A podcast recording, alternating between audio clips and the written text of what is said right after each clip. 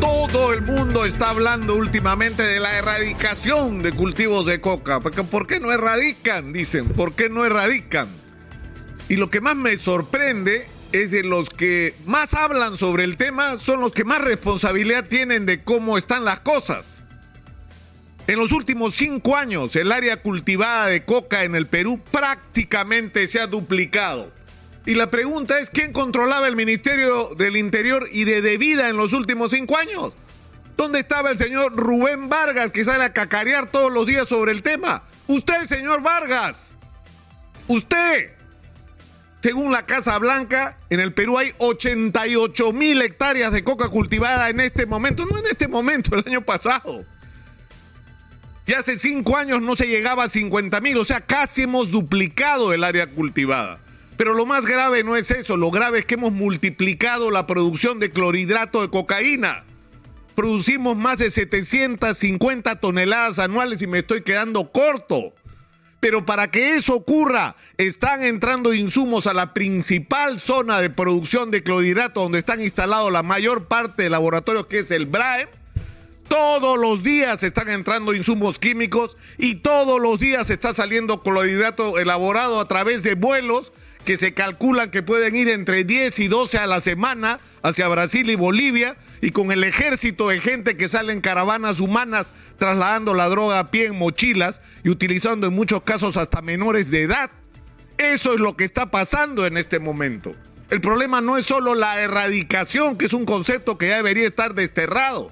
Lo que deberíamos estar hablando es la sustitución, porque si hablamos de 88 mil hectáreas cultivadas, Estamos hablando de fácilmente medio millón de personas dedicadas a esta actividad y sus familias dependiendo económicamente de ella. Estamos hablando de un tremendo problema social que tenemos que resolver. Entonces hay que aprovechar la circunstancia de que finalmente este tema se puso sobre la mesa para enfrentar las soluciones con una nueva estrategia, porque la que se ha utilizado es un fiasco, es un fracaso, ha sido una estafa, el dinero destinado a la lucha contra el narcotráfico se ha utilizado en pagar burocracias y gastos administrativos y no resolver el problema. Lo primero que hay que hacer es que la SUNAT no se pueda hacer cargo del control de insumos. Es una locura. ¿Cómo la SUNAT va a controlar los insumos? Y no la policía como debería ser. En segundo lugar, hay que restablecer la interdicción aérea. Hay que derribar esas avionetas. Y hubo un conflicto porque se derribó en algún momento una avioneta con unos misioneros norteamericanos, lo cual creó un enorme conflicto con el gobierno norteamericano que ve con mucha o veía con mucha desconfianza la eficiencia en, en el derribamiento de estas avionetas y el gran margen de error que podía hacer. Bueno, pero se puede hacer bien, pues. Se puede hacer bien si se hace un trabajo de inteligencia de lo que nuestra gente es capaz. Es decir, detectar cuáles son las avionetas de los narcos y derribarlas. Y hay que controlar las salidas de droga e intervenir los laboratorios, pero eso tiene que ir de la mano con un proceso real de sustitución de cultivos y ofrecerle a la gente, sobre todo en una circunstancia como la actual, donde se ha caído el precio de la hoja de coca, porque los campesinos cocaleros que ya eran pobres ahora son más pobres que nunca, ofrecerles en estas circunstancias alternativas, pero que no sean pues el palabreo, alternativas reales de cultivar otros productos, para lo cual hay que darles asesoría técnica, semillas, seguimiento, incorporación a los circuitos de comercialización internacional, lo cual implica carreteras, lo cual implica darle sistemas de salud, lo cual implica darle educación, transformar la vida de estas personas.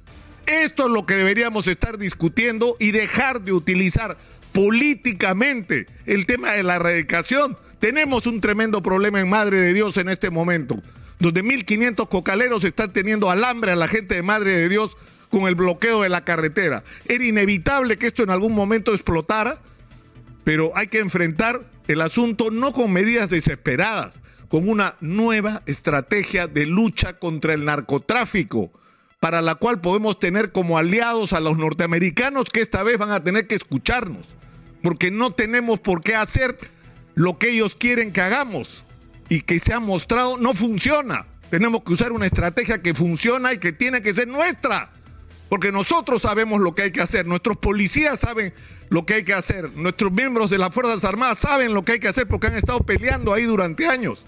Hagámosle caso por alguna vez a la gente que sabe.